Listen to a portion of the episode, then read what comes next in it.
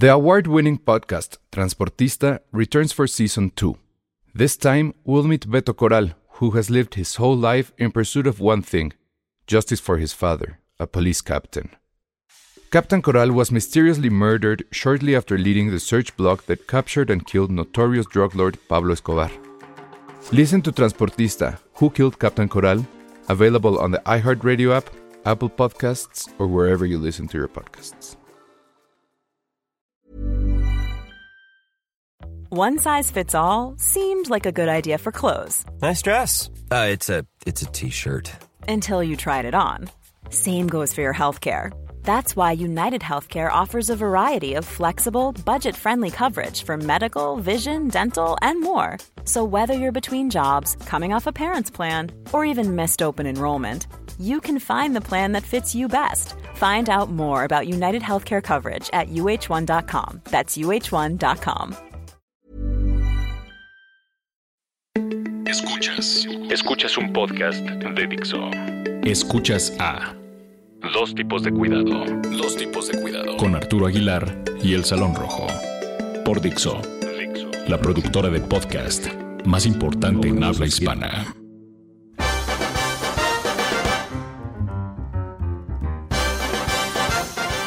Hola, ¿cómo están? Bienvenidos a esto que es Dos Tipos de Cuidado, el podcast de Dixo acerca de cine. El único podcast cuyos eh, titulares no van a aparecer en la lista de Ashley Madison, la lista hackeada de este Uf. sitio de... Sí, la verdad es que pues no tenemos nada de qué preocuparnos. Dicen por ahí que en otros podcasts de aquí de Dixo sí hay gente preocupada por ahí. Creo que, no sé, Dani Sadia se escuchaba por ahí. No sé, estaban preocupados por ello. Pero bueno, hoy estamos... eh, pues también está más bien aquí conmigo Arturo Aguilar. ¿Cómo están? Buen, buenos días, tardes, noches. Ya empezamos, pensando- ¿eh? No, es que estaba- Se quedó pensando en la lista. Avísenme, exacto. O sea, le estaba pensando en, en los compañeros de todo Dixon, quién está casado y podría estar preocupado de, oye, es que tu novia, o digo, tu esposa o tu esposo está en esta red social para infieles, de quienes están buscando. Sí, porque digo, para quienes no lo conozcan, que ha sido como uno de los temas de la semana, Ashley, Mo- Ashley Madison es una red social en la que te puedes dar de alta precisamente para tener una fer, gente casada o soltera Que no- busca no, para eso era relaciones Tinder. fuera de... Pero eh, Tinder es La más va- como entre solteros, el de, ah, quiero conocer a alguien. y Ah, como aquí a clic fuerzas era estar No, casado. No, aquí era para citas en extramarital. O sea, Ah. todo el contexto es completamente extramarital. O sea, eh, secrecía completa, absoluta. Y resulta que esta semana los hackearon y entonces se pueden y dar su a sitio conocer dice todavía las que es- identidades de... Que es certificado, seguro y fiable. Ah, porque además Pum. yo leí un. Perdón por desviarnos un poco del tema esta semana, pero en lo que llegamos a las películas, que en su momento este portal se había anunciado mucho como uno de los más seguros al respecto de. Oye, Pero, si, pues- si hay preocupación alrededor de tus datos y la seguridad de los mismos, en este nada. Y toma la barba. Todo se sabe al final de cuentas. Pero bueno, vámonos con el cine. Y desde la semana pasada. noticias. Sí, que va ligado a, la- a- a- a las noticias eh, relevantes recientes. Desde la semana pasada quisimos armar como que rápidamente un asunto de películas que tuvieran que ver con narco y películas que tuvieron que ver con. Pues concretamente con el Chapo, porque el sí hay. Pero bueno, eh, eh, la noticia apenas estaba sucediendo, no, no nos dio demasiado eh, tiempo. Y pues esta semana nos dimos un poquito a la tarea de buscar esas películas y encontramos dos.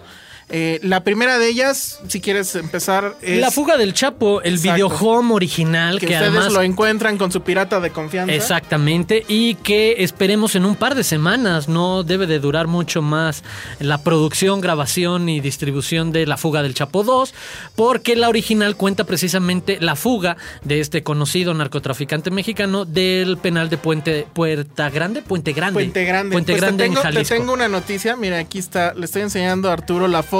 Ah, mira, ahorita ya en un puesto tuitear. pirata de la fuga del Chapo 2. Pero yo creo que es fake. No, yo porque creo que esto es fíjate, fake, los, todavía los no. actores, según. O sea, los protagonistas.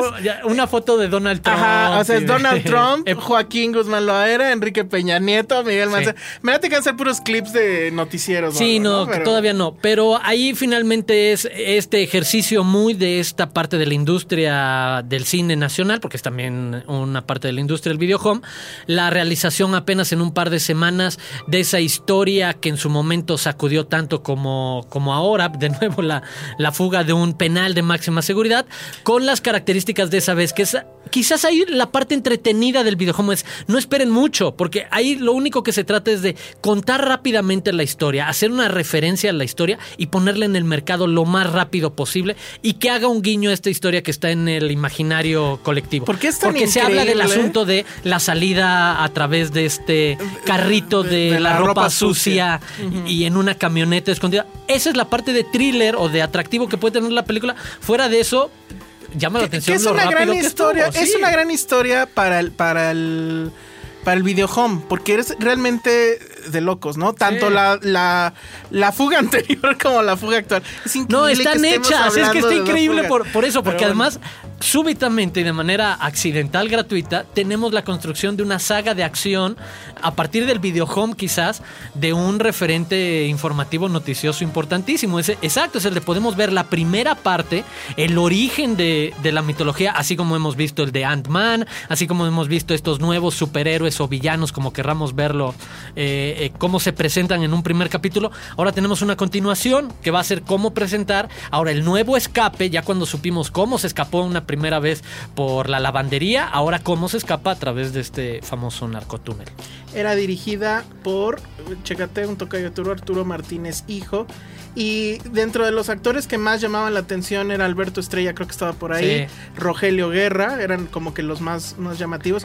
Tú sí la viste, yo no la- Alberto, la, vi. Sí, Alberto Estrella, que además ha sido un constante del videohome Ajá, nacional. y que brinca de Sí. repente, ¿no? Entre el cine, digamos, industrial normal, Sí. comillas, comillas, al videohome. Pero a ver, en, en general, ¿qué, qué te pareció? No, Este, es divertido. ¿Lo recomiendas para no, no, estas? Exacto, creo que es totalmente recomendable en el contexto de lo que acabamos de ver. Para ver de nuevo esta caricatura, porque además así va a tener esa lectura y probablemente accidental. No creo que mucha gente a propósito lo vea como una broma el asunto del videohome, pero el formato en el que lo puedes ver ahora lo va a convertir como en una parodia. Sí, Y- exacto. Y es una realidad, es el de, bueno, en el fondo es una parodia de la realidad, que este güey se escape dos veces y que podamos Exacto. ver en un videohome cómo se escapa la primera. Te sirve para catarsis, ¿no? O sea, Exacto. porque, hijo. Para ya- poner como el, el primer eslabón de esta historia que va a tener una continuación que es ridícula, que.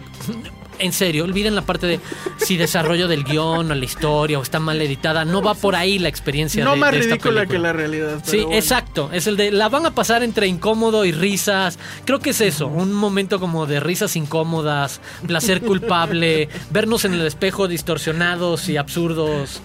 Vale la pena, en verdad, sí. Muy bien, pues ahí está la fuga del Chapo. Pero tú pídanla. viste una versión, bueno, no, una aproximación muy distinta, mucho más cercana a nuestros tiempos Sí. de la historia De del Chapo hecho- y con además algo muy particular. Es, es un documental eh, hecho por un tipo llamado Angus McQueen, que es eh, pues documentalista norteamericano. Ahorita les digo si tiene algo más en su historia a partir de esto.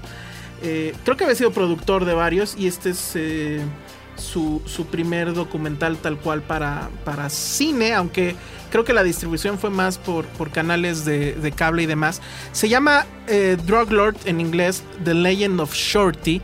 Y aquí era la primera cuestión que, que estábamos eh, debatiendo fuera del aire. Los gringos entienden el, el Chapo. mote del Chapo como si fuera un apócope de, chaparro. chaparrito, de chaparro. Que yo no sé qué tan chaparro esté el, el, Fíjate que el no sé, Chapo, no, pero- no. Pero bueno, entonces lo entienden como si fuera ese el, el- el significado de Chapo. Y es, pues bueno, este personaje, la verdad es que tiene muchos problemas el documental porque siento que lo que intenta hacer eh, a lo largo de, de la hora y media que dura es como que demostrar que es un documentalista bien cabrón. Porque lo, lo que quiere hacer es llegar hasta, hasta el Chapo y entrevistarlo. Entonces empiezan desde... Espérate, bueno, solo Scherer. pues, pues se supone si Sí. llegan cerca, por- ahorita les voy a decir, o sea, la ruta que toman es pues obviamente desde los Estados Unidos, desde los lugares donde capturan a los junkies, etcétera, y que pues empiezan a preguntar dónde, de dónde viene la droga, y pues sí, hacen el clásico follow the money, Sí. o sea, siguen la ruta del dinero, van a llegar obviamente a, a México. Tiene pues cuestiones como que bastante llamativas, pero que no por ello dejan de ser cosas que ya sabíamos. Por ejemplo, hay un momento en donde están en un plantío de mota y se ve eh, cómo la compactan en cubos eh, que pues están bastante bien hechos, pero que lo que hacen es que la meten como en un cajón, le ponen una tabla encima y le empiezan a aplastar así con los pies. Sí, sí. Y, y van haciendo los cubos, que pues sí son unos cubos grandes, ¿qué será esto? Como medio metro tal vez ahí. Y, y pues así toda compactada. Y luego se ve también, por ejemplo, cómo la, el Met o la Coca la, la, en- la van este, escondiendo en camiones eh, o en las camionetas. Y pues atrás del asiento, así hacen un huequito y van metiendo los paquetes que van súper reforzados con cinta canela, ¿no? Súper tecnología. Hombre. Este, para que no los vuelan los perros. Y les ponen además, lo- como que los sellan el tema con unas placas de plomo. Para que los rayos X, porque dicen, bueno, Ah, el, sí. el de la voz, que supuestamente es, bueno, si es un narco, pues, o uno de los que transporta, dicen es que ya tienen rayos gamma los gringos, Sí, sí, ¿no? Y dije, oye, Hulk, no, pero bueno, yo creo que se refería a los rayos X y, y se ve cómo pasan. El tema es que van haciendo sus conexiones. eh, entrevistan a una mujer que me. Ay, ay, sí, se me olvida el nombre de esta reportera que me parece que era de proceso. Y llegan al punto donde, bueno, pues él está todavía en la cárcel y este y cubren este la, la, la primer fuga, ¿no? Entonces, lo que narran supuestamente, y que es la parte, la primera de muchas que me parecen inverosímiles, es este tema de que él efectivamente, bueno, me parecen inverosímiles, pero en mi foro interno, o sea, probablemente pasó. El tema es que él, supuestamente en aquel penal, que no recuerdo cuál fue el primero del que se escapó, él era el rey, que tenía visitas conyugales, que tenía este eh, acceso no directo, que la vida no era para él nada difícil, que incluso eh, abogados que tenían que ver con el asunto de eh, ¿cómo se llama el cardenal que mataron? Se me acaba de olvidar el Ah, nombre, este, el- Posadas, sí, en Guadalajara. que supuestamente No él estaba eh, eh, coludido con ese asunto y supuestamente él, por lo menos eso sí es cierto, que él estaba en ese mismo lugar cuando ocurrió. Entonces la fiscalía va a, a- a- a entrevistarlo y el fiscal, bueno, el- el- la persona, el abogado que lo entrevista, dice que tuvieron, la, la cita era a las 9 de la mañana, no era en, las, en, la, en, la, en el área de prácticas que le llaman, sino que lo hicieron en otro lado dentro del penal y los hizo esperar desde las 9 de la mañana hasta las 11 de la noche. Y según esto, les dijo el Chapo que era porque, bueno, pues se había acostado tarde, entonces se levantó, desayunó, este, le fueron a dar masaje, este, después se echó una jetita para atenderlos después bien, etcétera. Entonces, todas esas historias, yo no sé qué tan reales sean. Pero el chiste es que, bueno, estos cuates van, van eh, acercándose cada vez más a él. Y lo que sí dicen, y creo que es, eh, yo creo que es la gran conclusión del documental, es que este hombre, eh, todo lo que él hace y la forma en cómo se mueve, la única forma de explicarlo es corrupción. Ellos llegan hasta Sinaloa en una, en una avioneta que es eh, eh, piloteada por una persona muy allegada a, a El Chapo. y pues dicen, nosotros estamos aquí no por suerte, estamos aquí porque él de alguna Sí, forma quiere dejó. que, que estemos entre- Sí. que lo entrevistemos. Y llegan, y es la parte más interesante, con la mamá del Chapo. Y la mamá del Chapo, lo que les cuento, entre otras cosas, es que cuando era niño, a él le encantaba. Otra cosa que dices, ya no sé si es en serio, en serio o no, pero que le encantaba, según esto, jugar con billetes de juguete. Y que lo que hacía con ellos era hacer las pacas de dinero y, y se las daba a su mamá y le decía que las guardara, ¿no? Entonces jugaba, eso era lo que supuestamente jugaba eh, el Chapo. Y la señora dice, bueno, pues el hombre, eh, mi hijo, es este el chivo expiatorio favorito del gobierno, ¿no? Lo, en esa época era, ya se había fugado del- del primer penal. Y este y lo que él decía es bueno pues lo- lo- su único crimen es que se fue de ahí sin avisarles El pequeño detalle, ¿no? Exacto. Digo, Entonces, este, bueno, pues creo que eso es lo más interesante del documental, que insisto, de repente como que hay mucha autocomplacencia de parte del director de decir, no, estamos bien cabrones porque ya mero entrevistamos al Chapo. Obvio no sucede y ellos casi casi lo dejan, no hombre, ya estábamos ahí, pero al otro día ya lo agarraron, que fue la segunda captura. Ahí termina el documental, es un documental de 2014 que bien podrían hacer ahorita una edición Sí. extra de que creen. Y justo en ese documental, para quien no sepa la historia, se ve mucho el tema de cómo él es como que digamos muy fan del tema de los túneles. Sí. Había hecho un túnel por debajo de la frontera, había hecho muchos túneles en su historia. Entonces es como lo dijo es su expertise. como lo dijo, no sé si fue Colbert o quién en su programa, come on, México. Era Es el de, ya obvio, sabías que este güey esto es lo que se le da. Sí, sí, John Oliver, sí, cierto. No, John Oliver lo dijo y lo dijo muy bien, ¿no? Entonces, bueno, pues ahí está. si lo quieren ver, come on, México. Si lo quieren ver, está en iTunes Sí. y en otras formas, ya saben cuáles. Pero bueno, pues ahí está Drug Lord, The Legend of Shorty en, en inglés, no tiene este título en español.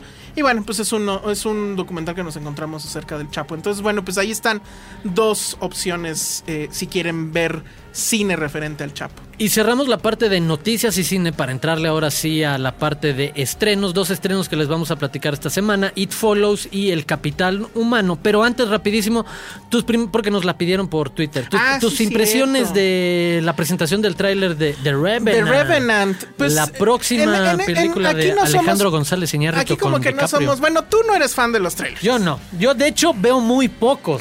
Porque aparte. Trato de evitar muchos. Y la verdad es, es muy raro, pero lo logro. Es el de llego a muchas películas sin haber visto está muy bien. ni un minuto de bien. nada, nada.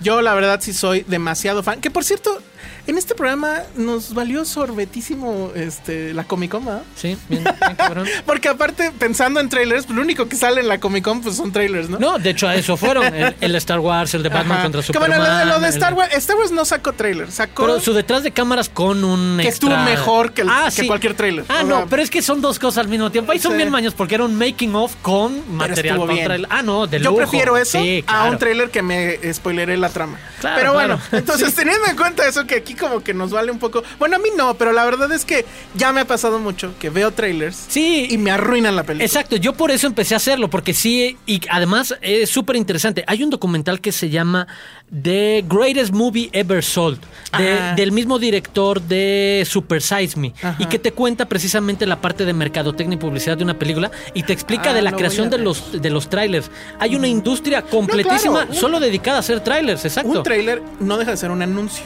Es un Ajá. Anuncio que vende una película. y te vende una provocación. Y, y exacto, y te dice, hoy en día ya hay un mal vicio en el de... Tú crees que te está vendiendo como lo- la experiencia que vas a vi- vivir, pero es un engaño que a veces, como dices, no tiene que ver y uno Es- llega emocionado y a la mera hora es el de, neto, me pusiste todo lo mejor en los dos minutos que Exacto. ya había visto antes. O pues ya no había ninguna sorpresa, ¿no? O sea, literal spoiler este. Pero bueno. eh, Vimos el de The Revenant. Vimos el de The Revenant porque somos bien nacionalistas aquí. Y, ¡Negro, venga! ¿Y a ti qué te pareció? Eh, híjole, yo soy de los. Lo primero, y me, me sumo en esa parte contigo, es el de. Son dos minutos de pietaje aleatorio de una película que va a durar más de dos horas. O sea, no puedo tomar absolutamente nada de contexto más que. eh, en este sentido, para mí, lo único que me pone es de nuevo. Si a alguien le quedaba la duda de que. eh, el Chivo Lubeski es un Ah, sí. autor a todo nivel, o sea, a Es nivel una de riatota, Ajá, básicamente, a ¿no? nivel de un director y que se merece ese, ese nivel de crédito, vean el tráiler, es, Es el de en es un término técnico Son los de últimos seis meses de su cuenta de Instagram de cómo ha estado Ajá, experimentando sí. registros de luz en, ya sabes, ese momento del atardecer, amanecer y que puedes ver algo en oscuro a cinco metros de distancia, pero el atardecer a un kilómetro o 20 kilómetros, increíble. Eso, por ejemplo, la pequeña escena, secuencia donde se ve a Leonardo DiCaprio cabalgando y que te das cuenta que son como 50 metros de avance en cabalgando y la cámara va flotando a un lado del caballo. no, Exacto, va a tener alguna parte técnica clavada increíble y ver la parte de DiCaprio que habló de que es una interpretación que se aleja de algo que había hecho anteriormente, que es tener personajes con muchos diálogos y que este tiene una economía al respecto impresionante y que casi todo es proyectarlo más que hablarlo. Hipsters de la Condesa, si quieren sentirse, eh, sentir pena por sus Instagrams, sigan al Chivo Lubeski Sí, en Instagram Chivex. y vean. Sí. Es, es, es No, así de es que sí tirar el celular wow, y decir, bueno, sí. váyanse a la verga. No, o sea, el tipo, todas las fotos que saca son obras de arte. Y bueno, ¿yo qué opiné? Pues, la verdad es que ya me aburrí mucho. Es, es un tráiler, la verdad es que no te dice nada, está bien, es un teaser. Sí. En realidad, no es un tráiler todavía, es un teaser. Pero sí, para mí, levanta ciertos focos rojos porque creo que vamos a regresar a el uh, Alejandro González Iñarrito clavadísimo. Ah, sí, seguro. Claro. Este súper denso, tipo beautiful. Y el tema de que DiCaprio, bueno, además es como, es el teaser de la película por la cual otra vez le van a negar el Oscar Sí. a DiCaprio. Y que viene acompañado también del ruido de qué pasó con Tom Hardy, Exactamente, con de la, si la sí se lo madrina que le puso o no. Que yo digo que ojalá. Y este, y bueno, la verdad es que pues es poco lo que se puede Sí. opinar. Ahora, en Atractivo. términos trailer, a ti se te hizo A mí no me emociona. O No, sea, no no, me emociona. no es así de no mames, ya la quiero ver. No. Eh, Se ve la fotografía Sí, de Chivo que, que está Wow. padre eso, pero la película sí en general. No me dice nada, ¿qué no va a dice pasar? nada. Y, y la verdad, eh, mi único problema es ese. Creo que al contrario, creo que me pone un poco a la defensiva en el sentido de si no vamos a regresar a ese Iñárritu denso, eh, soy un autor. Y peor, porque la, la, la película, bueno, la sigue filmando, ¿no? No sé Sí, si ya acabó, pero Creo sí que la tiene una interrumpe. última parte en Argentina en esta época. En... La interrumpe cuando tiene que ir a la entrega de los Oscar y se entera que se, se gana el Oscar y demás. Entonces, ¿se imaginan cómo regresó a la filmación ese hombre? Nah, qué No, pues después tan fue lo de la tranquiza con. Hardy y demás. Sí, no, Habrá que dedicarle un episodio especial a lo de. A Tom Hardy. No, a lo de Iñárritu, porque además, y lo platicábamos con Miguel Cane hace meses, igual invitarlo en ese asunto de. Porque a mí me pasó, tuve la experiencia de con él hace un año una clase en Cartagena, que llegó a darnos una clase magistral durante la beca. Y platicaba con otros amigos. Los latinoamericanos les pasa lo mismo que a nosotros. Hay un automático prejuicio alrededor de lo que él ha provocado por sus opiniones sobre su propio trabajo. Ya sabes, lo de Beautiful siendo los olvidados de, de- y él viéndose como Buñuel y demás. En el de, ah, eres tan mamón de repente, tan especial que ya no no atraes, no, no me invitas a querer ver tus nuevos Sí, proyectos. claro. Aunque pueden ser enormemente atracti- atractivos. Digo, veamos lo que pasó con Birdman, pero podía pasar lo mismo. Mucha gente no se acercaba cuando se estrenó, por lo menos de, no, es otra vez una clavadez de Iñárritu. Y ahora, con los argumentos que tú dices, suman, súmale. A el ese ego, Oscar. súmale un Oscar. El Oscar. y DiCaprio en la carrera final hacia el Oscar, largamente Exacto. merecido, etcétera.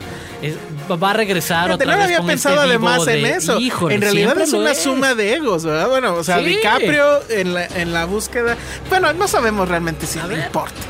¿No? Porque es también creo. como que un, que un mito de, de- de uno, ¿no? Sí. De, de pobre DiCaprio. Yo creo que le Sí, yo creo que le madre, vale ¿no? bastante más. O sea, él, sus, Sí. sus fotos ahí donde está en la playa con ocho modelos. No, y creo que además el, el camino de valdría filmografía que él decidió armar, en el momento que se convirtió en el neto, el nuevo Robert De Niro de Martin Scorsese es el de, güey, si me quieren dar premios o no, lléguenle, o sea, está- es el haz el, el proyecto que le madre. venga en gana desde hace Pero un rato. bueno, pues eso está, todavía falta. Sí. Eh, supuestamente aquí, hay, en el IMDB ya hay una fecha de estreno tentativa para México, no sé de dónde se la sacaron, 9 de enero de 2016. Obviamente espérense. va a jugar a que esté cercana al Oscar y obviamente va a jugar a que lo vuelvan a nominar.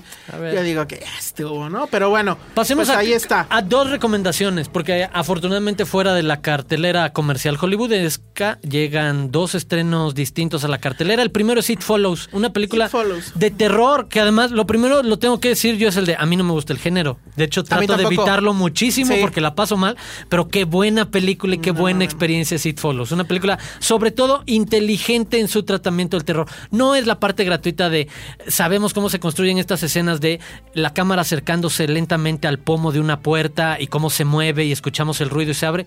No, la parte de cómo se construye alrededor de un miedo que viene a partir de, y esta es la premisa del- de la película, una jovencita que en un pueblo muerto a la mitad de la nada en cualquier lugar, se va en la noche con su novio, están en el carro, tienen sexo y después de tener sexo el novio le confiesa que le acaba de transmitir algo, que le acaba de contagiar de algo y ese algo es una presencia, un espíritu que la va a perseguir durante el resto de su vida a la última persona que haya tenido sexo y se va a encargar como de perseguirla lentamente, pero eh, La frase es, va a ir lento, pero va- te va a alcanzar. Exacto, es el de no va a dejar de caminar hacia ti esta presencia maligna, este demonio que, que te persigue una vez que te atreviste a tener sexo con esta persona peligrosa y que ahí la obviedad y al mismo tiempo la fineza elegancia del mensaje, porque está hablando de eso, de ver a las enfermedades de transmisión sexual, incluido inc- incluso algunos guiños muy, muy eh, singulares a la maternidad, visto como el terror mismo, es el de cómo te puede echar a perder la vida en el futuro o enfermarte de una enfermedad, ahora sí valga la redundancia, enfermarte por un padecimiento de transmisión sexual por este tipo, o un embarazo no deseado, etcétera. No, y es el temor al sexo mismo, ¿no? El, el, el, tema Ah, que es lo peligroso, hace... es sucio. Ajá, que es un... Lo que pasa es que es interesante, la película no está situada en una época que sea detectable, es decir, vemos por ahí un personaje que trae un celular, un único personaje, pero es todavía, las calles se parecen a las de Halloween. Sí, es ¿no? como O a 90, las- eh, desde 80 hasta principios de ser, 2000, exacto. exacto. Y, y es como si estuviéramos viendo otra vez, si estuviéramos en el mismo lugar donde sucede Halloween, Sí, o estuviéramos otra vez de regreso en la Elm Street, en la calle del, del infierno de Wes Craven.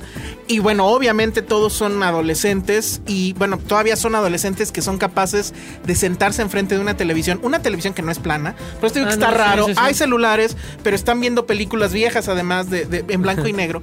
Y recordarán ustedes en Scream cómo Wes Craven de- daba las reglas de toda película de terror. Sí. Y, o por lo menos de toda película de terror moderna, pues, él siendo uno de los eh, eh, Creadores de la fórmula, Creadores claro. de la fórmula. Y una regla muy eh, básica y, y- y clásica, diría yo, es si los personajes tienen sexo en la película de terror, van a morir. Sí. Y en esta película, pero no lo saben, porque son adolescentes, pues son calientes y lo hacen.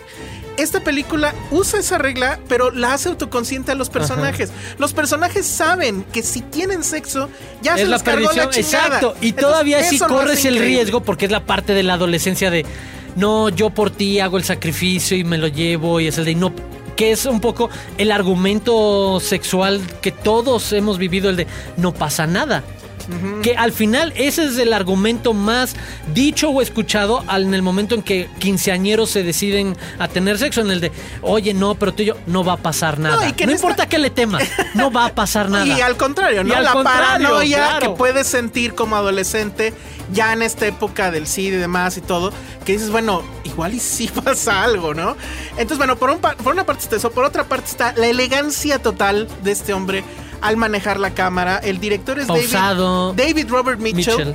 Que él había dirigido, esta es apenas creo su segunda película y la primera se llamaba algo así como The Myth of the American Sleepover, que era Sí, otra, era una película, está en Netflix, ah, qué Sí. bueno que me dices porque ya iba yo a recurrir. Ese estuvo en Morelia hace como cinco años. Nunca se estrenó aquí en México y es otro coming of age. eh, la verdad es que bastante bien. Y es curioso cómo realmente está hablando de los mismos temas, pero recurre a otro género, ¿no? En la atención sexual que fuera en un coming of age, aquí la toma como el, el leitmotiv del terror. La como el cámara- demonio. Exacto, la cámara es completamente sutil. En una, en las películas eh, eh, de, de ahora, digamos, de, de terror, o las actuales de terror, u- utilizan mucho el tema del, de la edición rápida y Sí. del scare jump, etcétera.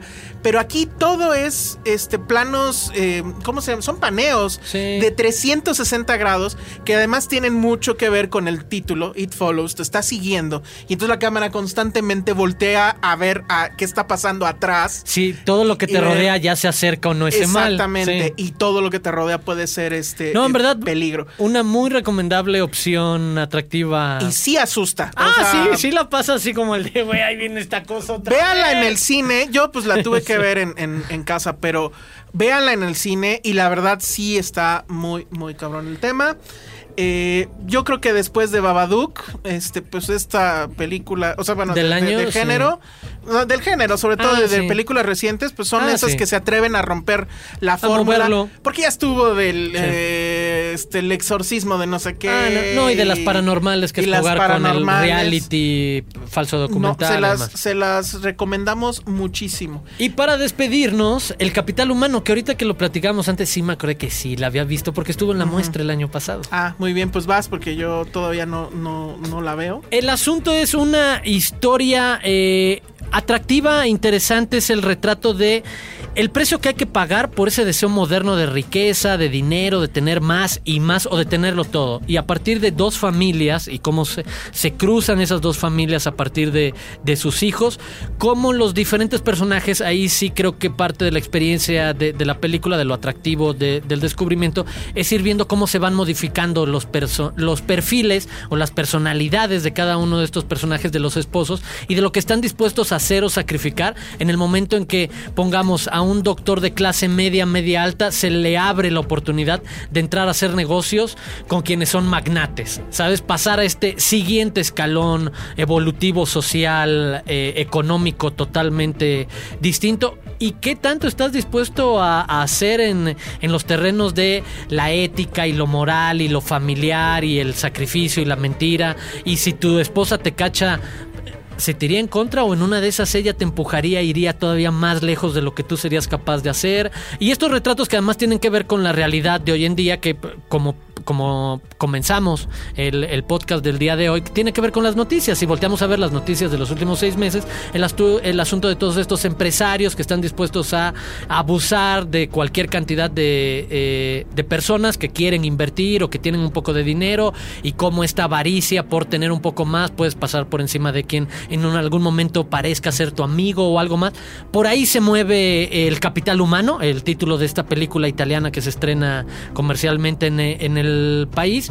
Y que les, les, digo, creo que el atractivo está ahí en ver esos personajes. Tú te quedaste como que llevas. Sí, no, la primer, el primer capítulo donde se ve este personaje, pues, que intenta pues ser una revista, ¿no? Que, uh -huh. que su hija. Aprovechando su, el cruce del hijo con exactamente, la hija. Con... la hija se lleva con un tipo de mucha lana.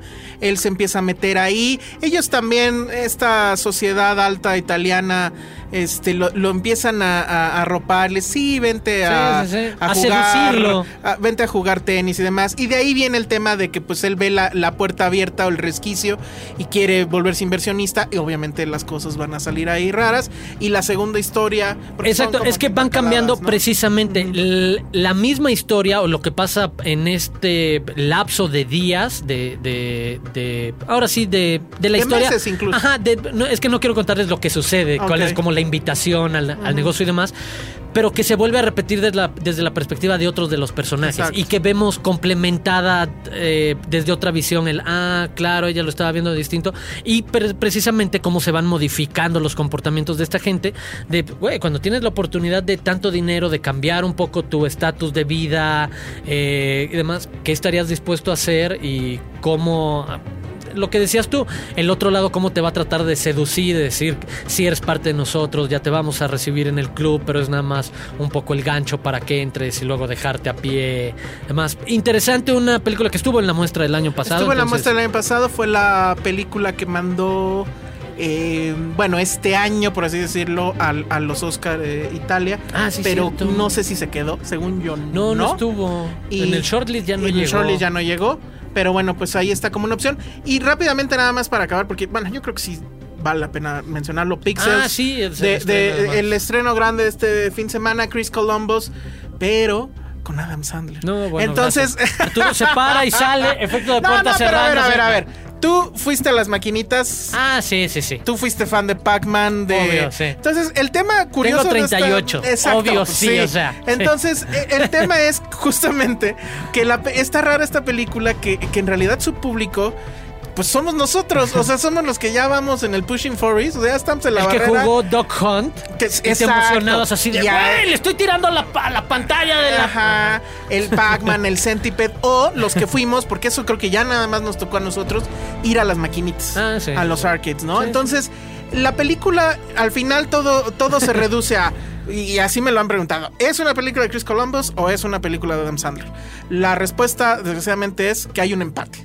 O sea, al principio nos venden muy bien la nostalgia por los ochentas, por las maquinitas, sí. cuando ibas y que formabas tu moneda ahí con los demás retadores, sí. el asunto de hacer puntos, de que pues tú eras alguien en la A la en parte el barrio. geek, además, hoy en día sí. es importante y, comercial. Bueno, pues eso se ve en la película y después, bueno, ya hay un salto en el tiempo, empieza en los ochentas, hay un salto en el tiempo donde el personaje de Adam Sandler, que era el campeón de, de, de los videojuegos, termina como estos eh, eh, que instalan televisiones y demás, de, como del como geek, Cable Guy. Ajá, ajá, que bueno, pues no deja de ser, pero bueno, sigue siendo un nerd. Y su amigo gordito, pues que es Kevin James, termina como presidente de los Estados Unidos. Que esa es la cosa que dices, puedo creer que vengan los aliens en forma de videojuegos, pero que Kevin James sea presidente de los Estados Unidos. Está un poquito jalado. Está muy jalado los pelos. Entonces, bueno, pues empieza la invasión, como seguramente ustedes conocen, que empiezan literal los Space Invaders a llegar a, al planeta y luego es este Centipede, etcétera. Pac-Man. Y bueno, pues obviamente el asunto va a ser, pues reunamos a los geeks, porque resulta que este, los nerds, los geeks, pues son los que sabían jugar videojuegos y ahorita pues ya, na- ya la gente ya está en otros videojuegos, ¿no? Ya no están en estos videojuegos que era checar el dónde está el patrón y, y- y más o menos verlo ahí. Creo que tiene, la primera mitad está muy bien hecha, tiene muchas eh, bromas bien eh, eh, llevadas, insisto, vende muy bien la nostalgia, te sientes incluso padre el asunto de, uh, no mames, las maquinitas, ¿no? Cosas que ya los millennials de ahorita pues no van a entender. Pero ya después... Tan rápido sí se ven como prehistóricos. en Sí, verdad, literal. Bueno, y de hecho también está el tema. Es una película sobre videojuegos, pero estamos hablando de videojuegos clásicos que incluso pues yo creo que sí deben de, de- de formar parte del acervo cultural pues de una época. Yo creo que sí se deben considerar como, como elementos de arte. El MoMA recientemente Ah, compró sí, como seguramente. 14 títulos de, de- aquella época que estaba justamente Pac-Man, Centipede, Mario Bros, Street Fighter, que bueno, ahí ya estábamos incluso hablando de un salto más largo, pero justamente por el tema de- del arte, el diseño y la interacción humana con las máquinas, ¿no? Entonces, pero bueno, al final la película, pues, eh, tiene, creo que su clímax en esta escena donde ya van a jugar contra Pac-Man y que pues ellos van a ser obviamente los fantasmas que sucede en Nueva York. Yo creo que sí se cuela dentro de una de las escenas memorables de, de este año, pero ya después de ahí se vuelve derivativa y es en realidad, ya que lo piensas y sales, es un show onanista eh, respecto a los nerds. O sea, este tema de ellos son los que van Ya a salvar el mundo, ya es demasiado. ya. Y peor, sí, y efectivamente eso yo ahorita lo estaba como que cayendo en cuenta, es muy sexista. Todas las mujeres que salen en la, en la, en la película, sale Serena Williams, es, son trofeos. O sea, el, el nerd, pues obviamente al final va a conseguir a una chica. Hay otro nerd que está enamorado de una chica de videojuego, pues de alguna forma, como todos los videojuegos vienen, se vuelven reales. pues, bueno, o sea, y, y hay al- algún personaje que quiere estar con Serena Williams y pues obviamente al final lo va a conseguir. Ay, spoiler. Pero este, eso, eso a mí me, eh, o sea, ya que lo analizas, bueno, eso sí es molesto. Es palomera, punto. Y, y- y, pues hasta ahí. Entonces, bueno, a pesar Bueno. de estar ahí este Adam Sandler, creo que sí pues, se deja ver bajo el tamiz justamente de recordar esos videojuegos, recordar esa época. Tendré que ir. Y pues Chris Columbus, pues bueno, ¿no? De honesto no fue Harry Potter 1. Que yo iba con ese ánimo porque eh, han de saber quienes eh, eh, me conozcan que yo básicamente me dormí en todas las películas de, de Harry Potter, excepto en la primera, que es la que dirige Chris Columbus. Bueno, no, no es cierto. Y en la de Coran tampoco me, me dormí. Pero entonces iba con esa, eh, con esa expectativa de, bueno, no es un mal director, es el guionista de Gremlins, etcétera. Como que era el director adecuado, pero pues ni modo, la circunstancia, el guion o la presencia de Adam Sandler, pues terminaron eh, ganando el 50% de la cinta. Entonces, bueno, pues ahí está Pixels. Y ahora sí nos vamos. Y ya la- las próximas semanas hablaremos de ese efecto geek y el abuso de. Creo que ya está pasando. Ah, de, estaría bueno. De los nerds y la Comic Con y demás y todo. Lo peor de tanta secuelitis y demás, creo que la raíz está en ese asunto. Sí, y en, y en que pues ya finalmente sí se está, nos, bueno, se dio cuenta alguien que sí son una fuerza económica, ¿no? Que está pasando es que es como, eso. digo, perdón, digo, no estoy comparando nada, pero está pasando como con los gays, ¿no? O sea, ya se dieron cuenta Exacto. que tenían varo, que había poder ahí. No, y, el tal es lo que sea, porque lo van a pagar. Exactamente. Y entonces ya lo que sea es un exceso. No, y, y el tema final, ¿no? De, de que la- en lo que Y es muy mueve machista todo su producto, Sí, muy, mucho. muy. Y el tema también de que Hollywood ya su, su gasolina, digamos, lo que lo hace andar es la nostalgia. O sea, simplemente este No, año. Lo que te pague un nicho comercial por algo así. Bueno, Bueno, y ahí sí entra Star Wars, ¿no? muchas Bueno, gracias por, por escucharnos, por seguir bajando el podcast. Recomiéndenlo. Sí, recomiéndenlo, suscríbanse en iTunes, mándenselo a sus amigos, mándenselo a sus enemigos, También. eso está muy padre también. Y pues nos escuchamos aquí la próxima semana. Adiós. Hasta luego, bye. Dixo presentó Dos tipos de cuidado. con Arturo Aguilar y El Salón Rojo. El diseño de audio de esta producción estuvo a cargo de Carlos Ruiz. Ever catch yourself eating the same flavorless dinner three days in a row? Dreaming of something better? Well, HelloFresh is your guilt free dream come true, baby. It's me, Kiki Palmer. Let's wake up those taste buds with hot, juicy pecan crusted chicken or garlic butter shrimp scampi. Mm. Hello Fresh. Stop dreaming of all the delicious possibilities and dig in at HelloFresh.com. Let's get this dinner party started.